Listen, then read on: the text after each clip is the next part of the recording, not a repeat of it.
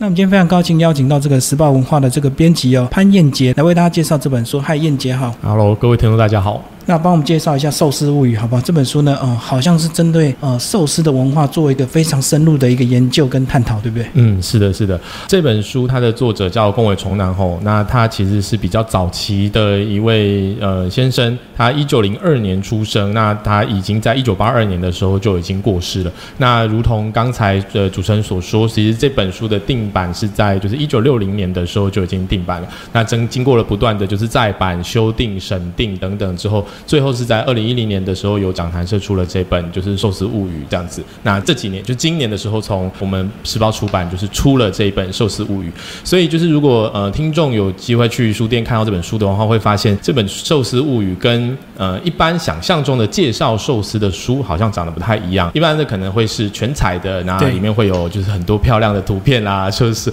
就是美味的寿司的图片。但是这本呃《寿司物语》它比较多是文字，那搭配上就是一些比较古意的一些图。那作者宫尾重男呢，他自己除了自己是那个呃江户风俗研究家之外，他还是就同时是日本服饰会的协会的理事吼。对，所以刚才提到这些比较古意的小图，大概有就是呃五十几则，通通都是从就是日本的这个服饰会里面，就是去去去拣选出来，然后搭配在这个这本书里面的。那虽然它是这个这本书是出版在一九六零年，但是呢，其实日本的出版社还是蛮用心，后来这几年都有重新再把它这个改写以及修正一些错误，对不对？是？是，表示说就是这本书其实它的内容其实非常丰富哈。我们的书名叫做就是内行人才知道的寿司美味与文化。那它就是除了就是这我刚刚提到的这些呃五十五十日本招牌之外呢，就是还搭配乡野奇谈、当地地质、历史故事，然后所有你能够就是想要知道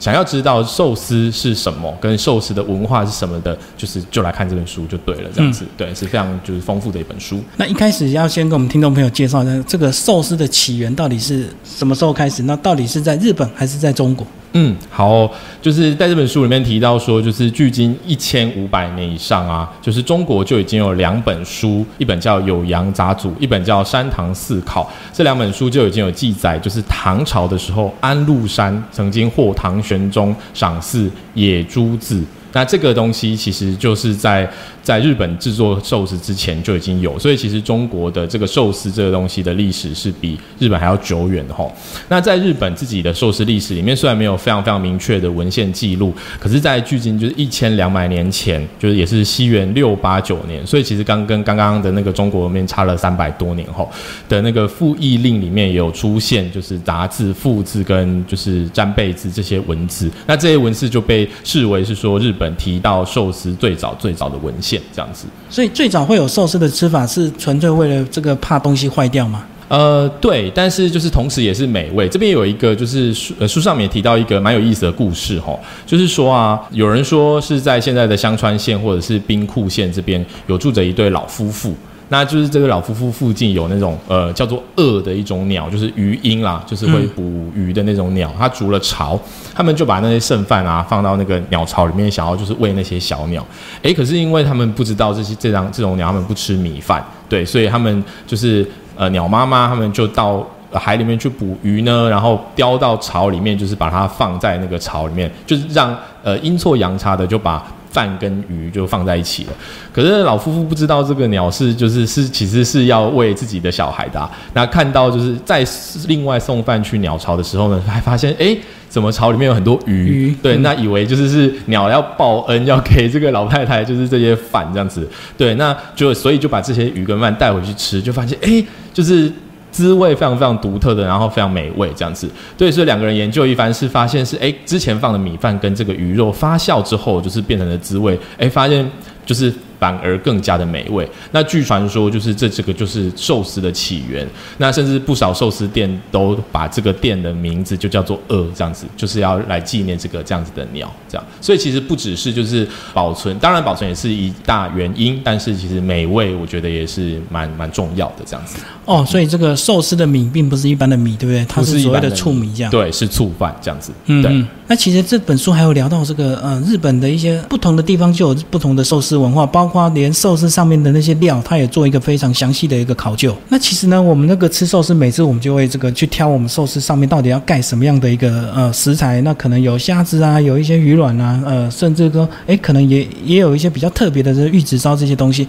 那像这本书里面就有提到，像日本的这个寿司上面的料更丰富，对不对？对对。那现在寿司料就是一般的食材可以分为就是下列几类吼，就是最大宗的当然就是生鱼然后，那生鱼当然就有分就是尾鱼、鲷鱼、比目鱼等等，就是各式各样不同的鱼这样。那甚至也有活虾或者是贝类，贝类就含像赤贝啊、海松贝、青柳贝等等，鲍鱼等等这样子的贝类。那也也会有就是像主物，像星鳗啊、墨鱼还有文蛤。那烫物的话，像会有虾子跟就是章鱼，还有银鱼，这些也都是就是会放在寿司料的上面的吼。那一般人讲的就是最多讲的玉子烧的话，基本上就是是鸡蛋加上就是鱼这样子。对，那这个的鱼可能就会是配上虾子啊、河豚啊、鲨鱼等等这样。那或者也有一些我们呃日本叫做香物的，也也就是腌制泡菜的。就是可能会放上黄萝卜干或者是小黄瓜，那小黄瓜的话也被就是称为叫做合同寿司吼，对，因为就传说中河童非常喜欢吃小黄瓜这样子，所以就是您到就是日本的料理店去讲，哎，我要一份合同寿司，他就会给你就是一份小黄瓜卷这样子，对，那还有其他的像就是会有肉松啦、海苔啦、生姜啦，然后海胆香，甚至到香蕉、草莓等等也都会放在就是呃寿司上面这样子，寿司上上寿司的料这样。然后作者把很多寿司料这个做一个考究之外呢，他也研究出这个呃一些时节哦，这什么寿司什么料这个什么季节来吃是比较当令的，这个哦也有一个非常详细的一个表。是这个表这边呢，呃，如果大家读者有兴趣的话，其实可以就是哎去书店翻翻，或者甚至买这本书就是回来看哦。但是我呃总总体来讲的话，其实基本上真正最特别美味的时候，大部分都是在。十二月一月到二月，就冬天的时候，就冬天的时候这样。所以其实大家如果哎想要喜欢吃寿司的人，可以大概现在开始计划一下，那今年冬天就可以去到日本去，就是好好吃的一段寿司这样子。嗯，哦，所以这种道理就跟那种水果当季一样啊，当季，确实都时令这样子。对，不同的鱼会有就是哪时候最新鲜，哪时候最好吃、最美味这样子。对，所以也不是说就是你一年四季到同一间店，你都要点一样的套餐，就是你应该要就是跟着不同。同的时令来，就是呃选择你今天要吃的鱼，这样。那这本书还有提到这个过去的日本的这个呃寿司师傅呢，他们都有一种职人精神哦，就一种职人的性情。也就是说呢，他呃一个做法他会有标准的 SOP，那甚至连客人该怎么吃，他们都有他们的一个想法，绝对不是像你爱怎么加就怎么加。对，就是在这本书里面有提到说，吼，就是寿司师傅啊，一般我们想说，哦，客人为上嘛，就是啊，服务业就是客人至上这样子。那你要怎么点，或者是你要怎么克制化，那呃，师傅就应该要就是怎么样帮你做这样子。对，但是在这本书里面提到说，就是这边的寿司师傅都会有他自己的职人精神。我这边就是讲一个例子，说就是有一个故事，有一个很嚣张的客人，然后走到就是这个寿司店里面去说啊，我要一份尾鱼的腹肉，那山葵。记得放多一点，山葵就是我们讲的那个瓦萨比啦，对，就是那个比较腥、比较呛的东西。那这个寿司师傅呢，他就提说，就是哦，好，那就把它端上了他的就是尾鱼腹肉的寿司。那这个客人吃了一口，说：“哎，怎么这么辣？就是叫你多放一点，可是这也太多了吧。”那就是这个寿司师傅就说：“你说要多，我不就让你多了吗？就是谁叫你班门弄斧，交代什么？就是尾鱼腹肉山葵就是要多，尾鱼腹肉山葵应该要放多少最好？这个事情难道寿司师傅还不知道吗？这样子，就是他有一个标准的量。是是是，对你不要就是觉得说，好，你好像更喜欢怎么样的？他是寿司师傅，就是会有一个心目中会有一个最完美的一个比例，对比例，那就是他希望可以呈现就是最好吃的寿司给客。人人这样子，那你甚至反而你有一些克制化，他反而觉得不 OK 这样子，对，反而还有点像故意捉弄你啊，怎么样这样子？对，这是一个故事。那其实这本书有提到说，其实呢，呃，为什么我们常常去吃那个所谓的这个呃寿司店呢？一个小盘子上面一定会有两个寿司，那为什么会两个寿司一起做呢？呃，这也是有它的典故跟起源。那包括这个作者，他反而认为不应该一次做两个，对不对？嗯，对。这本书里面有提到吼，那个呃，在日本桥的三玉百货正面的一个巷弄里面呢，就是有一。有一个比较以前叫做雨之丸的一个寿司店，那这个寿司店到了比较晚的时候呢，只剩下一个老妇人在做生意。那这家店呢，它就是只卖新曼寿司。那这个新曼寿司呢，它是一小盘两颗新曼寿司，就是一人份这样子。那它在这个鱼河岸最热闹的时间开店，所以是用就是盘子计价。那这个新新曼寿司呢，就是味道非常非常非常的好，所以在那个河岸收市的时候啊，就是呃很多就是寿司都已经就是卖完了这样子。对，那就是也因为这样子，就是大家就会记得说，哦，这个鱼之丸这个新曼寿司实在是太好吃了。那诶，它一个盘子里面就两颗两颗这样。那这本书里面提到说，哎，好像握两颗寿司的起源是从这边开始的。那我另外就是我们这边另外去到。就是坊间去找查了一下吼，其实没有为什么一定要握两颗寿司啦。像比较高级一点的寿司料理店，它就是一次只就是上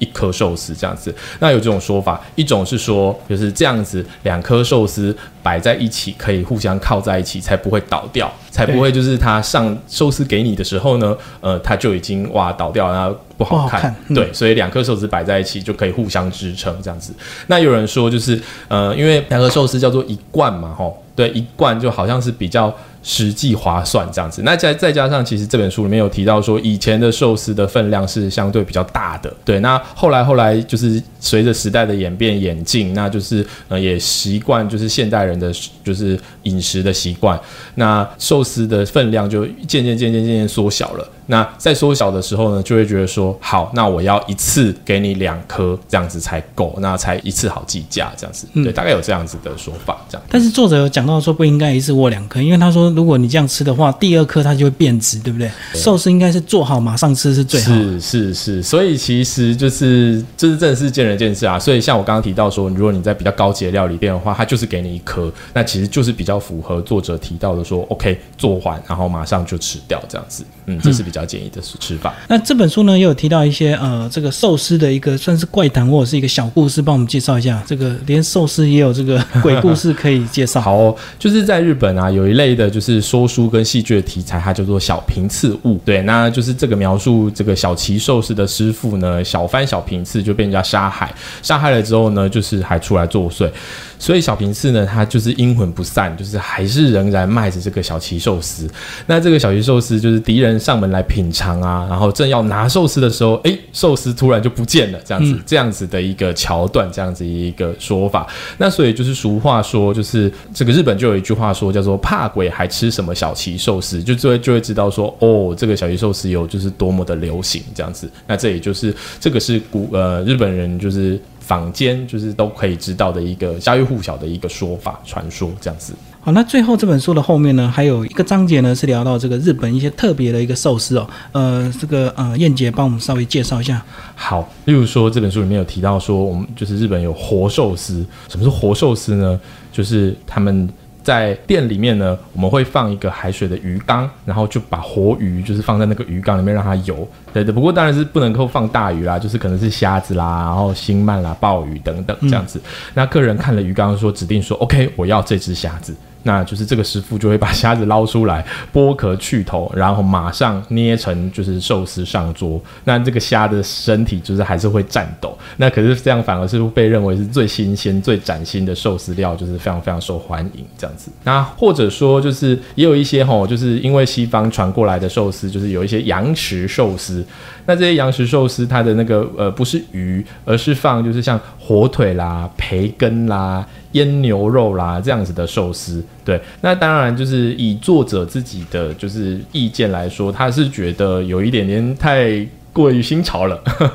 对他觉得怎么有一点就是好像只会有年轻人会对就会喜欢这样子的寿司，不过就是呃这样子的寿司呢，也还是越来越来越受欢迎这样子，所以这样子的寿司呢，就是就作者的意见来说，他觉得当然不是最正统的，但是就是。还是蛮有意思的，所以就还是会就是特别介绍一下这样子。那最后就是可以讲一个粽寿司，就是它这个是比较快速版的寿寿司，就是快速版的熟寿司，就很像是我们用竹叶或者是菇叶包裹之后呢，再用令草缠绕数圈，绑得像粽子一样。对，那在东京就是有一个就是赤坂的寿司店，有值的这个粽寿司非常非常的有名，这样子就是像肉粽的寿司，对，像肉粽的熟寿司。好，那最后那个燕杰帮我们介绍一下这个呃，听众朋友如果来看这本书，确实是有点比较艰深难懂，呃，因为他确实讲到很多这个日本寿司的文化，并不是说我们印象中那种寿司的这个很多精美的照片给你看，应该怎么吃这样子。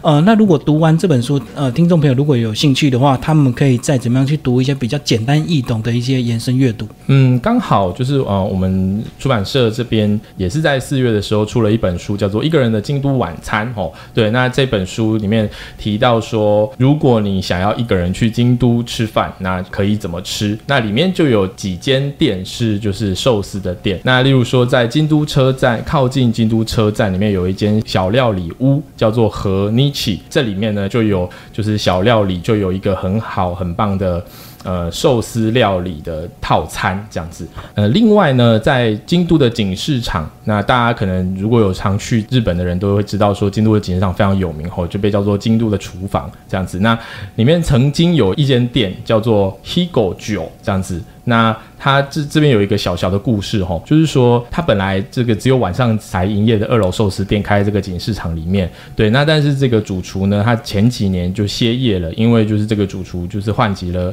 或罹患了就是顽疾这样子。嗯。那虽然病因不明，但是他也不能够就是活动手跟指头，只能歇业这样子。对，那但是就是这一两年，就是他战胜病魔，他恢复的状况好到连主治医生都说是奇迹哈，所以他就选在就是佛光寺寺旁边的。金丁家就是重新开店，那他的这个虽然他在京都，对，可是他的寿司是非常非常正宗的江户前寿司，就是也就是我们讲到的是醋饭，然后放生鱼在上面的，就是东京即东京的这个江户寿司这样子。那就是呃有有兴趣的听众朋友呢，就是也可以去到这个佛光寺旁边的金丁家去，就是可以去品尝一下他的寿司。那就是对于这本书有兴趣的话，有空的话也可以，就是大家到。书店或者是网络上看看，就是这本书的书名叫做《一个人的京都晚餐》。好，今天非常感谢时报出版的这个企划潘燕杰为大家介绍《寿司物语》，这个时报文化出版。然后宫尾重男在一九六零年出版的一本这个呃这本书，然后后来经过几年之后，日本再次把它重新修订之后呢，由时报文化带进来我们台湾。那听众朋友如果对这个呃寿司文化有这个想要深入去研究的话，这本书是非常推荐给我们的听众朋友。好，谢谢。好，谢谢。